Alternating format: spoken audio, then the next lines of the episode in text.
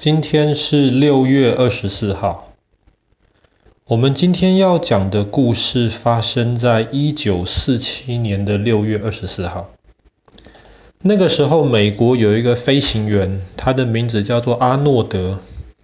那阿诺德他在七月二十四，呃，他在六月二十四号那天，他开着飞机，然后要从美国的一个城市飞到另一个城市里面去。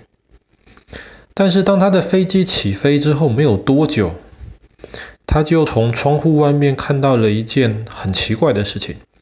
他看到窗户外面有很多点点。那阿诺德本来以为这些点点可能只是周围飞机正好飞到附近，飞机上面的这些点点。但是他后来看了一下他的雷达之后，他发现周围有一架飞机，可是离他很远，至少离他还有二十四公里。那个时候隐形的飞机还没出现嘛，在一九四七年，所以他看到的那些点点，从方向、从距离上来看，都不太可能是周围的那架飞机。他觉得很奇怪，然后接下来又等了一段时间，他就看看这些点点开始慢慢的。在他的飞机前面移动，移动的速度很快，而且他们不是随便移动的，大概有九个点点，而且这些点点是排成一个固定的队形。阿诺德那个时候就想说：“哎，这会不会是一群鸟啊？我们知道鸟在飞的时候常常会排成一个固定的队形嘛，一只鸟在前头，然后像三角形这样，后来的这些鸟都跟在后面。”因为这样子飞，空气阻力比较小，鸟飞起来会比较省力。可是很快的，阿诺德又推翻了这些是鸟的想法。为什么？因为第一个，那个时候他的飞机飞得很高，鸟很少能够飞到这么高。但重点是，如果是鸟的话，它们飞得也太快了。所以阿诺德就想，有没有可能是一个新的他不知道的飞机，那个时候第二次世界大战刚结束，美国很多的科学家在研究一些新的一些飞机、新的一些武器之类的，他就想有没有可能是他不知道的新飞机。那个时候在他前面正好有两座山，因为他是飞行员，他很熟悉那一块地方的地形，地形，他知道那两座山中间隔的距离大概有多远。所以他后来就在那边算那九个奇怪的点点，他们从一座山飞到另一座山，大概花了多少的时间？他就在那边算，算算算，这两座山中间大概隔了八十公里，飞过去花了不到两分钟的时间。算出来的结果，他吓了一大跳。这九个点点，他们飞行的速度是每小时两千七百公里。在一九四七年，每小时两千七百公里，比那个时候知道最快的飞机还要快至少三倍以上。那很明显的，即便是那个时候的科学家在发明新的飞机，也不可能速度一下快了三倍啊。阿诺德想。跟上去，跟在这些点点的背后，而且他又觉得很奇怪，这些点点空，通常飞机飞在天空当中的时候，后面会有飞机云嘛，会有一条那个细细的云，因为天上的空气很冷，飞机的燃料喷出来的那个热量马上就凝结变成小水滴，所以会看到一条白白的飞机云。那九个点点在移动的过程当中，背后完全没有飞机云。后来这些点点就飞走了，那阿诺德就继续飞，到了目的地就降落。降落之后，阿诺德马上告诉机场里面的人说，他刚刚看到了非常奇怪的一些点点。机场的人都不相信。后来有一些记者知道了，有一些记者就来访问阿诺德，阿诺德就跟他们解释他们看到的这些情况。后来这些记者就把这个报道写下来，然后全美国很多人都知道，绝大多数的人都不相信。这个是发生在一九四七年的六月二十四号。可是过了没多久，到七月的时候，全美国已经有八百五十几份不同的报告，很多人在地面上都看到天空有奇怪的点点。当然，奇怪的点点不代表是阿诺德看到的那个东西。可是，一下子忽然很多的报告都跑出来了，而且目击看到的点点都跟阿诺德看到的有点像。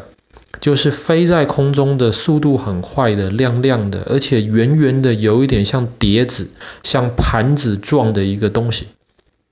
后来这个东西就叫做八百五十多份，很难说全部都是假的。同样的，在一九四七年七号，离阿诺德看到了这些飞碟之后的没有多久。在美国有一个小村庄，忽然发现了一场大雷雨。发生大雷雨之后，忽然就有一个不明飞行物体坠机了，掉到一个农场里面去。农场主人第二天就跑过去看，他发现很多奇怪的金属碎片散在农场里面。后来他就把这些金属碎片向当地的警察、向当地的军队去报告。把这些碎片都交给了空军基地里面去。到七月八号的时候，这些空军基地的人来检查，因为他们以为是，结果发现这些金属片片是很奇怪的东西。然后他们还看得出来有一些残骸，就是像一个碟子状一样圆圆的。甚至有人说，这不知道是不是真的，甚至有人说上面还有一些尸体，这些尸体比我们都矮。可能大概就一百公分到一百三十公分，那比你还矮。然后有很大的头，有很大的眼睛，有小小的嘴巴。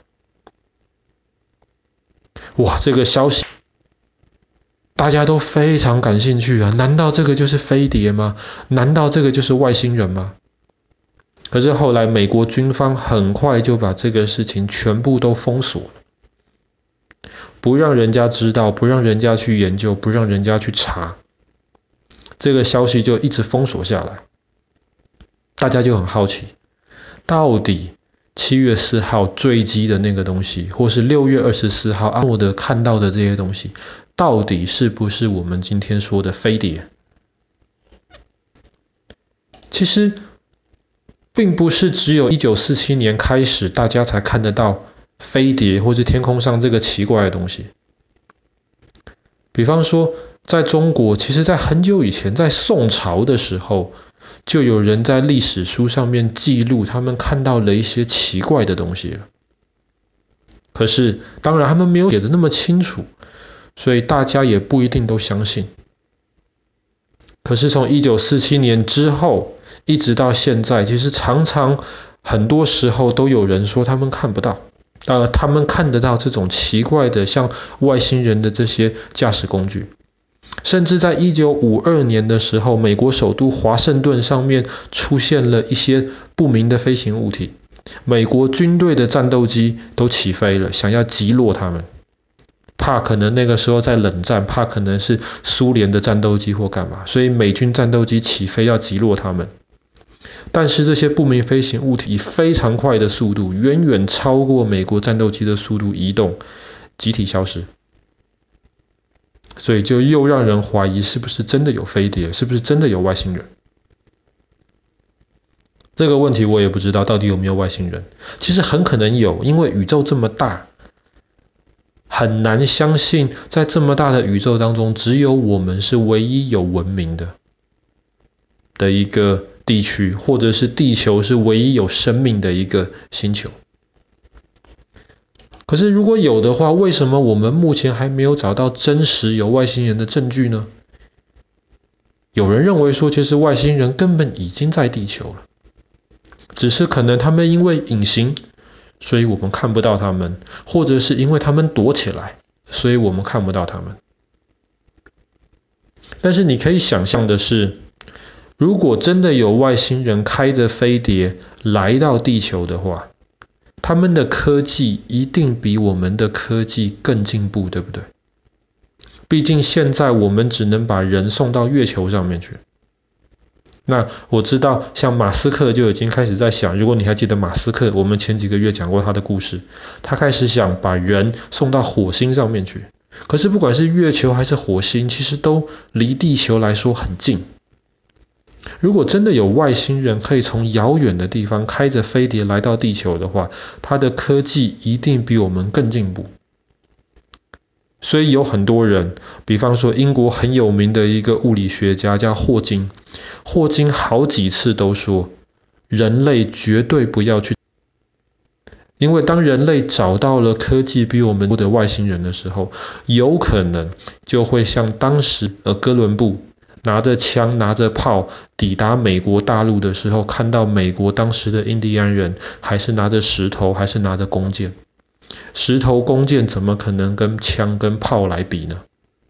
那我们现在地球上的科技怎么可能跟可以开着飞碟穿过宇宙来到地球的外星人比呢？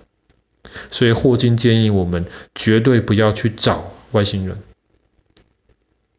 但是很多人很好奇，很多人觉得说，比方说以前的埃及金字塔啊，比方说复活节岛上的那个大石像啊，很可能就是外星人帮忙造才能造得出来的。那这个我们也不知道到底是不是真的。好啦，那我们今天故事就讲到这边。一九四七年的今天，一个美国飞行员叫阿诺阿诺德，他第一次的被认为是正式的发现，好像有飞碟的存在。